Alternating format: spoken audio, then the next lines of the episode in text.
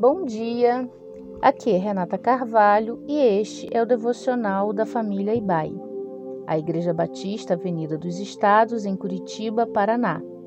Hoje é quarta-feira, dia 17 de maio de 2023. Neste mês, estamos completando o aniversário de 31 anos de organização da nossa igreja. Estamos aproveitando a ocasião para refletir sobre algumas metáforas bíblicas que descrevem a natureza e a dinâmica da igreja. Hoje vamos meditar na metáfora do santuário ou do templo. Esta imagem é usada por Paulo em duas cartas. Em 1 Coríntios 3, 16 a 17, nós lemos: Vocês não sabem que são santuários de Deus e que o Espírito de Deus habita em vocês?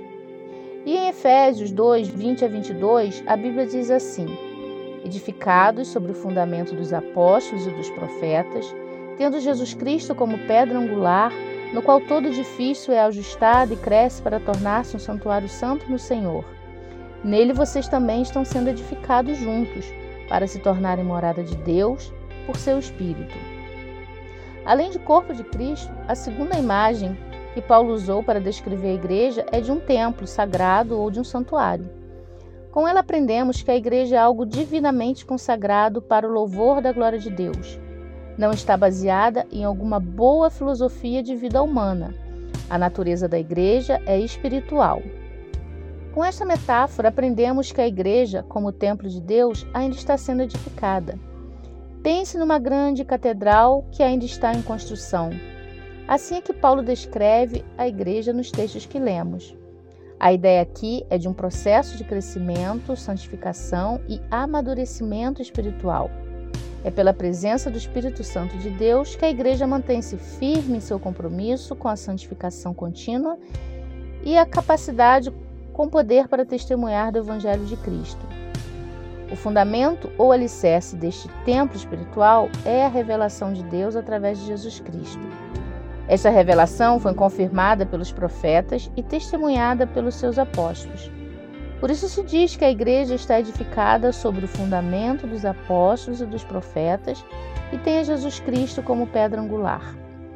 Neste processo de edificação, a igreja como um todo e os crentes individuais, a despeito de suas imperfeições, contam com a graça e a misericórdia de Deus. Escrevendo aos Filipenses, no capítulo 1, versículo 6, Paulo nos encoraja afirmando: Aquele que começou a boa obra em vocês, ele mesmo vai completá-la. Diante desta imagem, como discípulo e seguidores de Jesus, a pergunta que devemos nos fazer é: o quanto estamos comprometidos em viver uma vida correta e justa? O quanto estamos comprometidos com a santificação como vontade de Deus para nós? O quanto tenho fugido do pecado e procurado ser uma testemunha fiel e coerente do Evangelho de Cristo?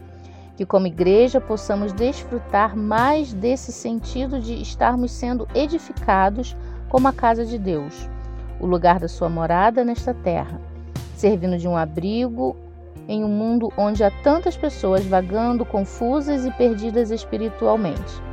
Desejamos a você uma quarta-feira abençoada.